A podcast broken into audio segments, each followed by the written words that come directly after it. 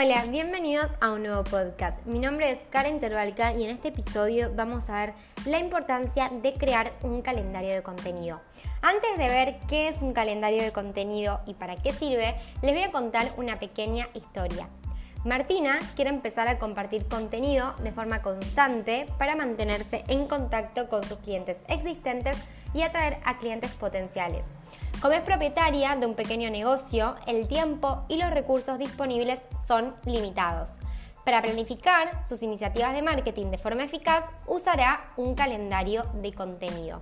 Y ahora sí, vamos a ver qué es un calendario de contenido todo lo que publicamos online en nombre de nuestro negocio, ya sea publicaciones, fotos, videos, historias y anuncios, es contenido. Un calendario de contenido es una manera de planificar y organizar tu calendario de publicaciones en los medios sociales. ¿Qué incluye un calendario de contenido? Incluye el qué compartirás, cuándo lo compartirás y dónde lo compartirás. ¿Por qué usar un calendario de contenido? Un calendario de contenido puede ser útil para establecer un proceso para crear contenido, organizar el momento, el lugar y la manera en que se mostrará el contenido y compartir contenido de forma constante para que los clientes te tengan presente cuando decidan hacer una compra. ¿Qué publicaciones hacer? Bueno, esto está bueno buscar un balance entre el contenido relevante para tu negocio y el contenido que el público busca. Cuando pienses en lo que querés compartir, enfócate en la intersección entre el tipo de contenido que les gusta a tus clientes y los temas más relevantes para tu negocio. Cuando crees el calendario de contenido, intenta usar estos tres temas. Contenido enfocado a producto, contenido enfocado a informar, generar valor, entretener y contenido enfocado a convertir, es decir, generar una conversión, por ejemplo, una venta.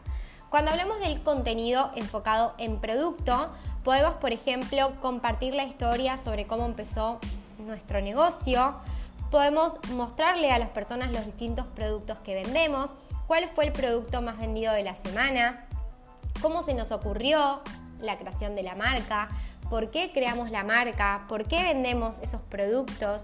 Eh, son productos que los creamos nosotros, si son productos que los creamos nosotros está buenísimo contar la historia de cada producto. Cuando hablamos de contenido de informar, contenido de generar valor, podemos explicar por qué nuestro producto o servicio es diferente o especial. Podemos mostrarle a las personas el detrás de escena, mostrarle a las personas el empaquetado de los productos, cómo es todo el proceso del producto y mostrarle a las personas también cómo se puede usar nuestro producto o nuestro servicio.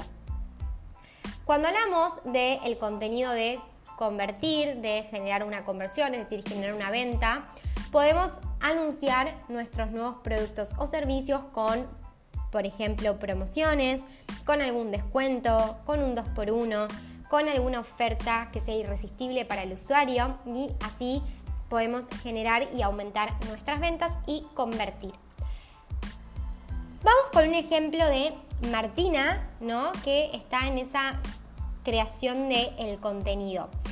En la parte en la que vamos a hablar del contenido de producto, Martina puede compartir diseños que creó anteriormente y esas historias la van a ayudar a que los clientes potenciales imaginen lo que se puede lograr con sus productos. En la parte de categoría de informar, de dar valor, Martina creará publicaciones informativas que muestren sus productos de la temporada la forma en que esos productos se pueden cuidar y consejos para que esos productos duren más tiempo. En la parte de contenido de conversión, Martina va a anunciar promociones y productos nuevos para poder así aumentar sus ventas. ¿Cuándo hacer publicaciones? Cuando creemos el calendario de contenido, siempre debemos preguntarnos cuándo es más probable que los clientes estén online, cuándo estoy más disponible para hacer publicaciones y supervisar las respuestas, qué días y horarios me resultan más conveniente para hacer las publicaciones. Siempre que vamos a definir el tema de cuándo hacer publicaciones, siempre es bueno definir qué días voy a publicar. Entonces yo puedo decir, bueno, voy a definir publicar los días lunes, miércoles y viernes y el horario, siempre es bueno fijarse en las estadísticas de nuestra cuenta, cuando nuestros seguidores están más activos. Porque yo cuando subo contenido necesito que lo vea la mayor cantidad de usuarios posible, si no voy a perder toda esa información que le estoy brindando al usuario. Entonces siempre es muy importante que luego de definir los días, en la parte de definir en qué horario, si lo vas a hacer en la mañana, a la tarde o a la noche, lo hagas a través de medir las estadísticas y que sean las estadísticas quien te diga en qué momento del día es la mejor hora para subir tus publicaciones. Luego tenemos que ver dónde vamos a hacer esas publicaciones. Entonces debemos compartir el contenido donde nuestro público pase más tiempo. Podemos preguntarle a los clientes qué plataformas de medios sociales usan más. Podemos también aprender de la competencia. Si un negocio de nuestra competencia tiene presencia en una plataforma específica, podemos crear una cuenta para nuestro negocio también.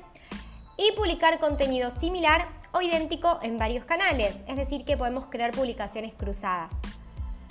Entonces, luego vamos a definir en qué plataformas nos va a convenir publicar, si en Instagram y también en Facebook, si en Instagram, Facebook y TikTok. Entonces, consejos para que puedas empezar. Cuando sepas lo que querés crear y el momento y el lugar en lo que querés compartir, establece un proceso para hacerlo de forma constante.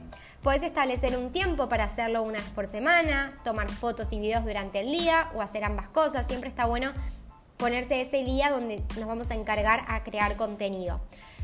Como conclusiones, podemos decir que cuando compartís contenido de forma constante hay más probabilidades de que los clientes potenciales te tengan presente cuando decidan comprar lo que vendes.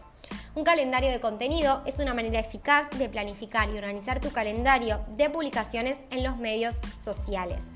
Cuando hablamos de qué incluir en los calendarios de contenido, siempre es importante que la organización podamos establecer para nuestra organización y para que el calendario funcione y, realmente este, seamos constantes y activos, qué fecha, cuándo haremos la publicación, tema, sobre qué será, una descripción visual, es decir, usar una o dos oraciones breves para que, para que describamos qué aspectos queremos que tenga la imagen o el video de la publicación, en qué formato, si va a ser un video, si va a ser en foto, si va a ser un carrusel, por ejemplo, y en qué plataforma, dónde publicaremos el contenido, en Facebook, en Instagram o en otra parte.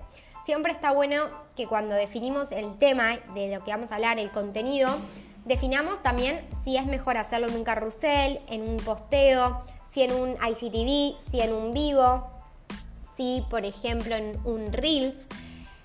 Yo te recomiendo que con el tema de las historias lo hagas como un mundo aparte. Siempre está bueno compartir historias todos los días porque en las historias es cuando estamos activos. Entonces en los posteos sí te podés determinar, bueno, voy a subir lunes, miércoles y viernes, por ejemplo. Pero en, en las historias está bueno estar activo todos los días o la mayor parte de la semana. Siempre que usemos un calendario de contenido va a generar esa constancia en nosotros.